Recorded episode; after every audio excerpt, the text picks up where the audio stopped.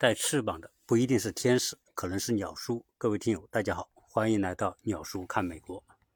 先回复大家一个问题：有听友留言说，鸟叔啊，你这个节目啊，有时候一开头聊很多，呃，不入主题的话，聊很多啊，所以大家觉得烦啊。对于这点，我深表歉意。啊，因为我这个呢就是一个聊天节目，呃，聊天呢有时候就很难那么严谨，像写文章一样，开头多少字哈，中间主题多少字，然后结尾多少字，我就是信口而而聊。所以呢，如果你觉得我前面这半这一部分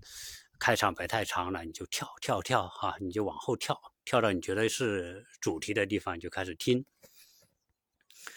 我现在坐在我家的后院，因为。这个季节，阳光特别好啊，而且不下雨的话，呃，这个后院的感觉不错，有偶尔会听到一点鸟叫，所以我在这里呢，顺便跟大家来聊一期节目。啊，之所以这么快呃又上节目呢，是因为啊，我刚刚看到一篇文章，是讲一个留学生他到美国留学的一些感受和体验啊，顺便谈到了美国的教育到底值不值得。特别是国内哈，很多人花很高的价钱到美国来留学。关于这个话题呢，实际上我原来就聊过很多啊，所以在这里呢，我只挑一个点跟大家来聊啊。就这个人他是大学二年级到美国来读书的，他在国内读了一年大学，所以呢，呃，他对国内的教育，包括大学教育啊，和美国的大学教育之间就有一个很直观的比较，因为你你在国内读过。大学读过一年，到美国来读大学，这是呃可以深刻的来做两边的一个对比。这个对比最后得出的结果会让我们觉得很惊讶。国内大学培养人的方式和美国大学培养人的方式存在比较大的差别，这个差异可能就是很多人要花很高的大。价钱到美国来读书的一个很重要的原因。当然，我们很多国内的家长只是觉得，哎呀，听说美国大学好，听过澳洲、英国大学好，但底，但是到底它好在哪？我想很多自己的小孩到美国之前，可能未必很清楚，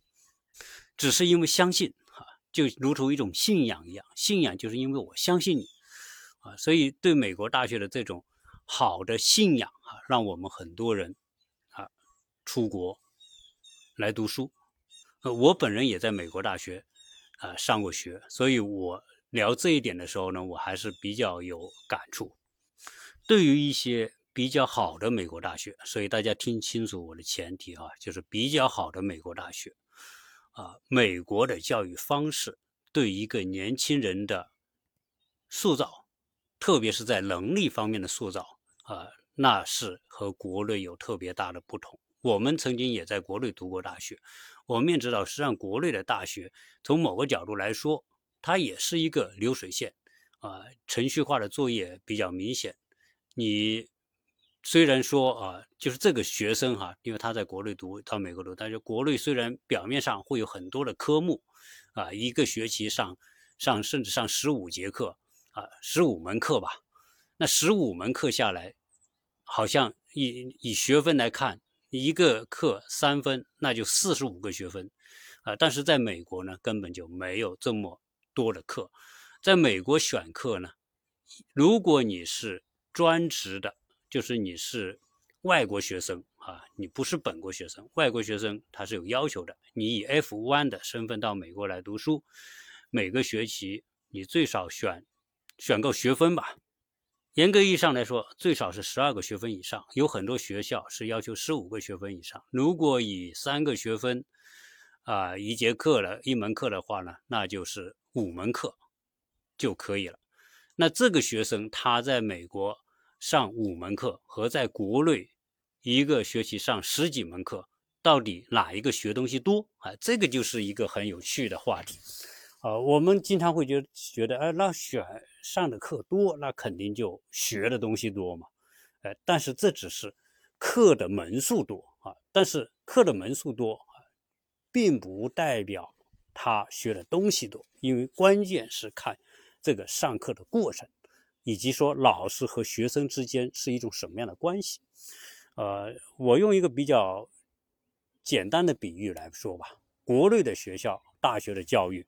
当然现在国内也有很多很好的大学，也有很多很好的老师。为什么？因为有很多老师就是留学回去，在国内教书的，他或多或少会将一些呃国外的一些教学的方法。用在国内的哈，所以现在国内的大学教育肯定是有很大的进步的，但是我们也不能够否认什么呢？就是国内很多大学老师在上课的时候呢，他和学生的关系存在着一个教与被教的关系，就是老师是教书的，学生是被教书的，那种教和被教的关系呢，就让我们啊国内一些大学的课程。啊，充满着比较明显的被动色彩，就是学生学的过程是一个被动的学的过程。你老师告诉我学什么，告诉我读什么书，然后呢，啊，做一些作业哈。这个学生就是这个写这篇文章的学生来讲，他在国内，那基本上就是老师也讲课，哎，你做笔记，然后考试，考试老师给一个重点，然后呢，学生再去背，背完之后就考试过了。过了之后呢，哎，这一门课到底学了什么东西，他都说不清楚，甚至他可能都忘了他这门课学什么，因为这个还是属于被动的应付考试嘛。所以这种考试文化，中国大学的考试文化，啊，从很大程度上啊是削弱了这种大学教育的它的真正的价值，因为最终你这门课及不及格，看什么？看你考试及不及格。你考试及格，管你是。突击考试及格还是背出来考试及格？至于你后面忘了，没关系，你就及格了，你就能拿到这个学分啊。这一点来说，美国的教育里面啊，有有有很大的不同。美国教育不是考试决定论啊，在美国大学，特别是什么呢？就是文科类的专业啊，商科类的、经济学类的专业，那更是如此。那。所有文科类、社会社会学科类的，它的很多的都是思辨型的一些学习方法。你比如说，给一个题目给你，你要就这个题目去写一个啊论文吧。但你写这个论文要干嘛呢？前提是你要阅读很多的书，然后就相关的论题，你去你去通过阅读这些书。你去分析这个问题，那么对于这个老师而言，他给出了你这个题目，他并没有标准答案。啊，大学教育的意义就是探索，就是说，啊，就一个问题，你可能找出很多的解决方法。所以没有标准答案是最好的教育，这是我一直推崇的。开放式教育，没有标准答案的教育是最好的教育。啊，当然在讲到没有标准化教育的时候呢，就。顺带讲一下，我现在在给学生，给国内的学生通过视频上，啊，思维绘画课啊，就是典型的没有标准答案的教育，呃，那有些家长说，呃，有些学科呢，你必须有标准答案呐，比如说数学、物理、化学这些理工科类的，基于数字的逻辑，那你必须有一个标准答案嘛。对，这肯定是是是对的啊。但问题是，在理工科类的学习当中，你的结论有可能是有标准答案，但是你获得这个结论的方法是没有标准答案啊。所以从这一点来说，这个理解就特别重要。理工科类，你去探索一个问题的时候，你可以有不同的方法。而美国大学里面，从某个角度，他就鼓励你通过不同的方法去寻找一个答案。啊，所以不同的方法，这就是一种开放，啊，它不会局限于你必须用这个方法，或者是啊不能用那种方法，所以这种不追求标准答案的教学，是一种比较高层级的，而且呢是一种主动性的教学，这一点我必须说清楚，啊，就是学生和老师的关系，当老师要求你解决某一个问题，或者甚至老师连问题都不给你，就让你自己去找一个问题，可以吧？那就更彻底了。你自己去这个科目，你想写一个什么题目，你自己找，你自己找一个问题出来，然后呢，你自己再通过大量的阅读去找出你认为的答案，那就是变成一个特彻底的开放和没有标准答案。那至于怎么来评判你写的这个论文好与不好呢？哎，这个时候你的论文好与不好是看你自己所找的问题。以及你解决这个问题的逻辑是不是合理？你只要你的逻辑是你的逻辑是合理的，能够支持你的答案，你就是一个好文章。所以，在美国大学里面啊，这个阅读是特别重要。我在过往谈到美国留学的时候，一直跟大家讲啊，阅读能力是超级的重要。在美国，不管是文科、理科类，老师都会给你很多的内容去阅读。甚至推荐很多书给你阅去阅读，所以你阅读要求很快的速度啊，同时要有方法啊，所以在美国呢，从中学开始就会要求学生培养很好的阅读习惯、阅读能力，通过快速大量的阅读去找到你解决问题所需要的那些素材。我我现在在给学生上课，比如说我说你画一个太阳，对吧？那这个时候呢？我不会拿一个太阳的图告诉他，哦，这就是太阳，你这么画，那大家就觉得，哦，那你给的那个图就是标准答案啊。现在我没有不给一个图给他，就告诉他，你画一个什么样的太阳，你心中的太阳。这结果呢，十个小孩画出来就十幅十个不同的太阳。如果实际上在美国如留学，如果一个孩子真能做到这样啊，认真的理解美国教育的精髓。美国教育的精髓就是让你主动去发现问题，去解决问题，啊，如果经过四年的训练，能够基本上做到。实际上，美国大学四年教育里面，前面两两年哈是通识教育啊，这个学生也讲到，前面两年是基础教育、基础课程啊。我在美国大学上课的时候，他教你选的那些课程，就是说他有一个很大的课程的池子啊，很多清单。这些清单里面，它列出一个大的规则，比如说历史科你必须选两门，然后数学你要选多少门，呃，化学要选多少门，就是说，就通识教育，美国大学通识教育就是说，呃，在一个大的范围里面，你要选够多少门啊？这些这些课程里面构成多少学分？你只有前面两年做，这就这也是你的必修课。虽然你可能不喜欢，比如说化学我不喜欢，哎，但是呢，它在化学里面有很多类别，你找一个相对喜欢的课程，所以这样一来呢，就你前面两年所涉猎到的一些知识的内容啊，就不会非常狭隘的规定在某一个领域里面，啊，而且呢，呃，比如说他说历史课，历史你要选两门课啊，我们原来也学，我我要学啊世界历史，也要学什么什么其他的国家的历史。那历史呢？这个范围特别大，可能有几十门课啊，比如说各种啊细节的历史啊，嗯，那各个国家的历史啊，各个年代的历史啊，你一列几十个课程，你可以在里面选两个，这个就不难了嘛。你选两个你自己感兴趣一点的课程。通识教育啊，也不是说这种课程你就特别容易过，如果你不用心，你也过不了，因为什么呢？他同样是要给你一个书单，然后要给你题目，要你大量的阅读，通过阅读去找问题啊，然后再去做一些论文等等。啊，这种学的过程呢，始终会贯彻一个，就是叫你一切都要靠你自己主动，你不主动啊，你这门课有可能就挂掉了。但是这一点体现什么？美国教育里面好的就是说，让你有主动的空间，比如说选课。不是像啊，中国有可能他啊就给你这个像很少的几门课，甚至就规定你要选这几门课。但是美国他规定你要学获得几个专业的学分，但是呢，他给很多的课程给你选，可能有几十个课程，这就体现了哎，你可以主动去选你喜欢的东西。那同时在学的过程当中，他也会给你很大的空间，比如说他会给一些加分的一些。课题给你，啊，甚至你可以主动的去跟老师去要求一些，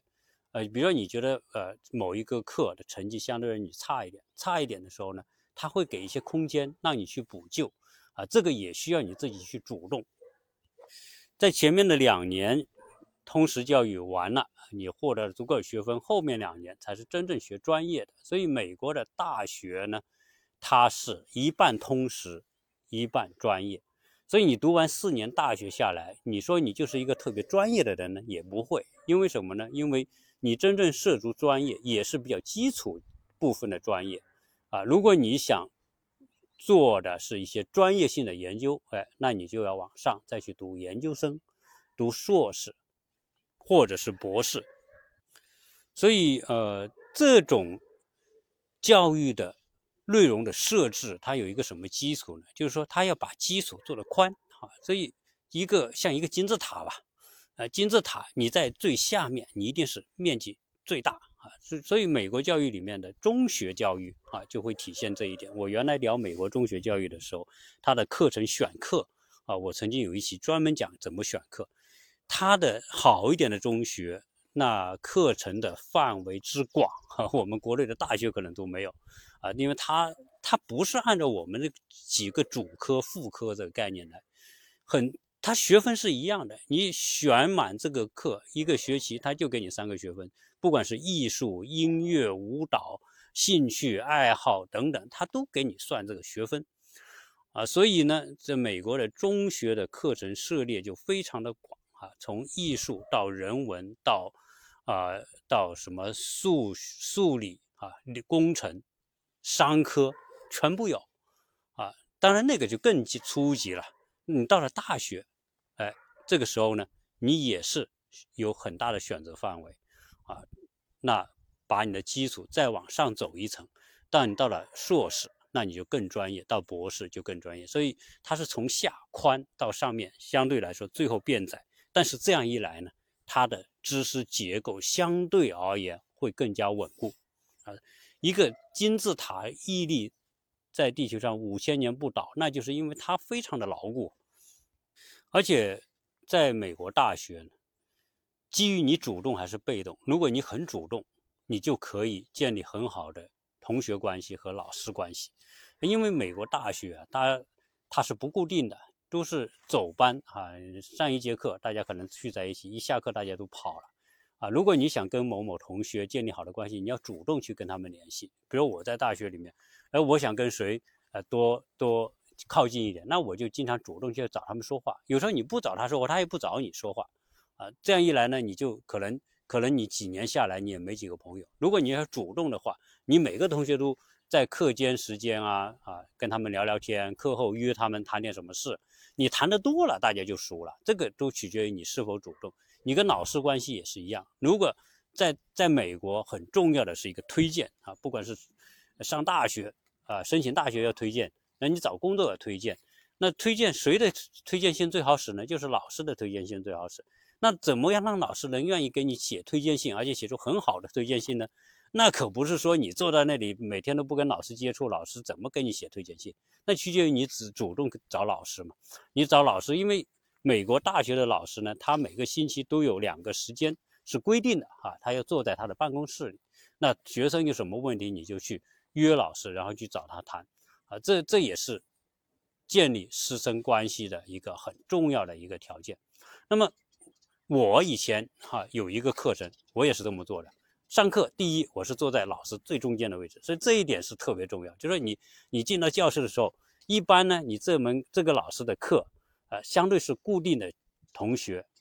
那你上课你选位置很重要。比如说你可能选在坐在边上，可能坐在后边。以我个人的习惯，我就一定是坐在最中间的位置，坐在老师最靠近我的那个位置。为什么呢？哎，他一眼就看到你嘛，那每天都看到你，他对你印象就深嘛。第二呢，就是找老师。啊，我经常有不懂的，我就找老师，跟老师聊天。啊，你去找老师跟老师聊天，在他的这种接待学生的这个时间里面呢，呃，你随便聊什么都可以，可以聊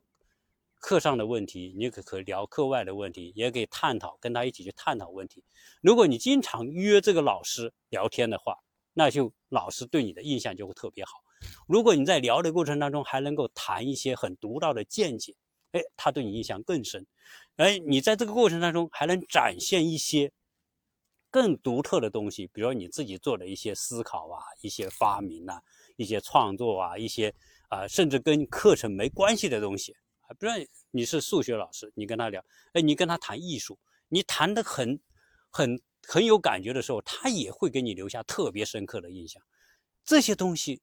一点一点叠加，就像画画一样啊，最后。你每做的每一个动作，就是你添上的一笔。最后呢，你就在脑子学生呃这个老师的大脑里面画出来一幅你的你的形象。而你的形象由于很主动很好，那老师给你写推荐信的时候，他就会把这些平时跟你接触的这种感受写出来。啊，实际上这个是最重要的。很多人到美国读大学根本就不知道这一点，而且也不去用这一点。你要想想，你要考一个好。高分可能不那么容易，但是你如果懂得设计和老师如何建立关系，那你你一个学期下来，而且呢，你根据你自己学什么专业，未来你在你专业领领域里面获得你的专业老师的强力推荐，那是最有力、最有力度的，甚至比高学分还重要，对吧？你你你懂得这样的话，你就可以去做。啊，你这个学习，你比如说你读大四年大学，你选那么两三个，啊，特别重要的专业的老师，你跟他建立关系，啊，然后呢，最后请他写推荐信，这个时候你出去找工作，你有他们的推荐信，那是特别有说服力。美国老师写推荐信，一般情况下，他没有必要去美化你啊。他一定是写真实的东西。如果你跟他接触小，他甚至推荐信都不愿意给你写，没什么东西可写。你跟他接触多，他可以写，而且呢，他要对他写的推荐信是负责任的。啊，这一点来说，我觉得美国，如果说大家说美国还是一个诚信社会的话，推荐信是其中一个方面，因为他写的推荐信，他写这个学生怎么怎么主动啊，怎么怎么思考啊，怎么怎么啊，善于解决问题啊。啊，写完他要签名，同时他要留下他的电话号码的。那这个时候，比如说你去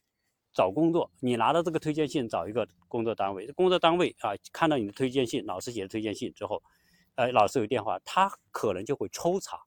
打电话去跟这些老师沟通，这个学生是不是是怎么样怎么样。那这个时候能够认证证明到他的推荐信是真实的。所以这是在美国。读大学一些非常重要的窍门。如果我们中国学生有可能，假如说他因为内向啊，或者因为不愿意、不善于去跟别人沟通、跟老师沟通，那你就错失了在美国大学教育最重要的东西。特别特别是如果你还想，呃，美国大学之后读完之后在美国去工作，在美国找工作，那这个就尤其重要。好，我说了这么多之后，大家觉得，哎，那美国大学是不是就一定比？中国大学好了啊，这个我仍然是要一分为二。中国有中国大学的好，美国有美国大学的好。美国不是所有大学都好，美国有相当一部分大学就是很普通的大学，可能老师的素质各方面也是相对来说啊普通啊。那你能不能学到东西，还取决于取决于你。所以，呃，写这篇文章的这个同学呢，他给了一个建议，说。到美国适不适合到美国来读书？他认为可能只有一部分同学，国内的同学适合到美国，一部分可能不适合。那哪一部分适合到美国呢？呃，我觉得他这个建议也很好。首先，你到美国来，你就脱离了自己国内的家庭，甚至父母也没跟着你来，没跟着你来，你十八九岁、二十岁到了一个异国他乡，啊，各方面环境什么社会的规则各都不一样。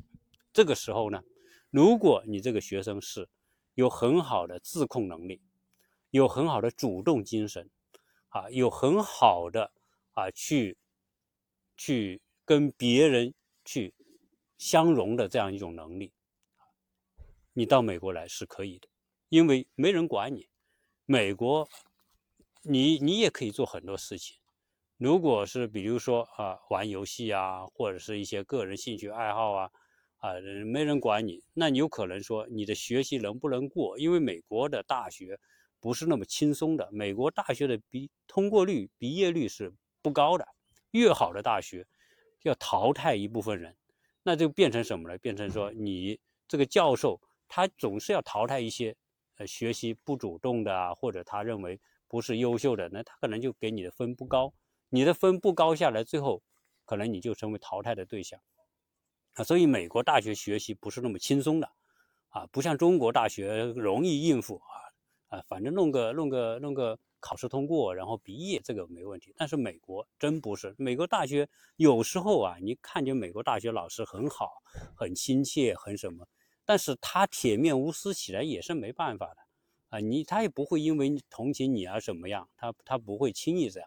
所以呢，你完全取决于你自己能够啊，能够完成。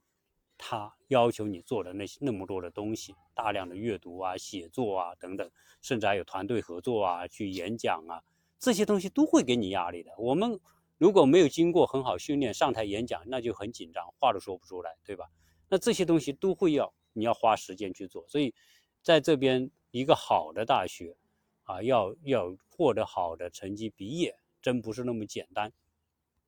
如果你的自控能力不够，你把大量的时间拿去玩、跟交友，然后做那些跟啊没跟学习没关系的东西，然后你就学习就可能毕业不了，甚至可能跟跟坏不同的人之外，你可能还还对吧？最后就又又走向一些啊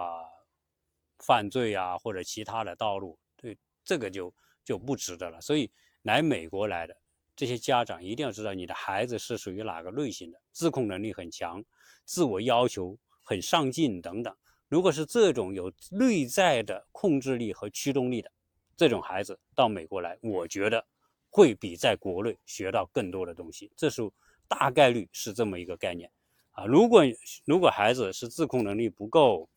啊，自己的内在的动力也不够，做什么东西都被动，那实际上这种情况来到美国，除非他能够自我改变。如果他不能自我改变，是抱着这样一种状态来美国读大学，我觉得就不值得啊。当然，这也是那个同学所给出的建议啊。所以，关于呃出国留学这个话题啊，我原来讲过，二零二零之后还值不值得出国留学啊？当然，我还是认为，不是说二零二零之后就不不值得出国留学，还是因人而异。那关键是看。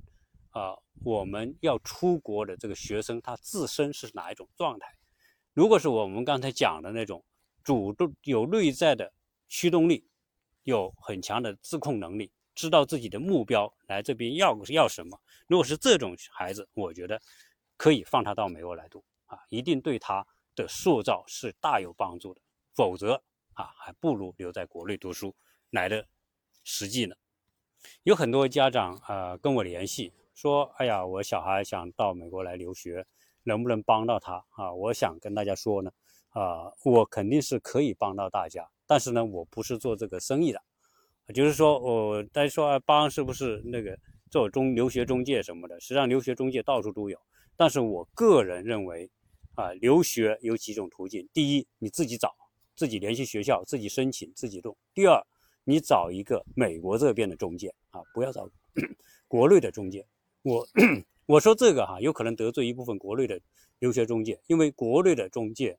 啊，他会制造很多信息不对称，以及制造一种这种不对称带来的压力啊，然后让你目的是让你多付钱啊。我觉得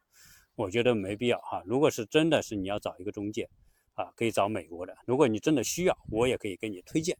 啊。但是我不是做这个生意的啊，但是我希望能够帮到我的听友。呃，有很多东西我能解答，我给你解答。有有有很多操作层面的东西，你比如说要联系学校什么，我就推荐一个中介。那你跟中介对接，然后呢，呃，你该付他什么费用付的。但是美国的中介的收费的方式，我觉得比国内的中介一定要更更合理，更啊不会那么浮啊。这是我个人的啊建议。那么关于这一期呢，呃，跟大家分享这么多，希望对大家有帮助。想加我微信的听友，加幺八六零七三幺八二零零，然后啊，你注明是听友，那我就会加你，然后把你拉到群里面。这一期跟大家聊这么多，谢谢大家收听。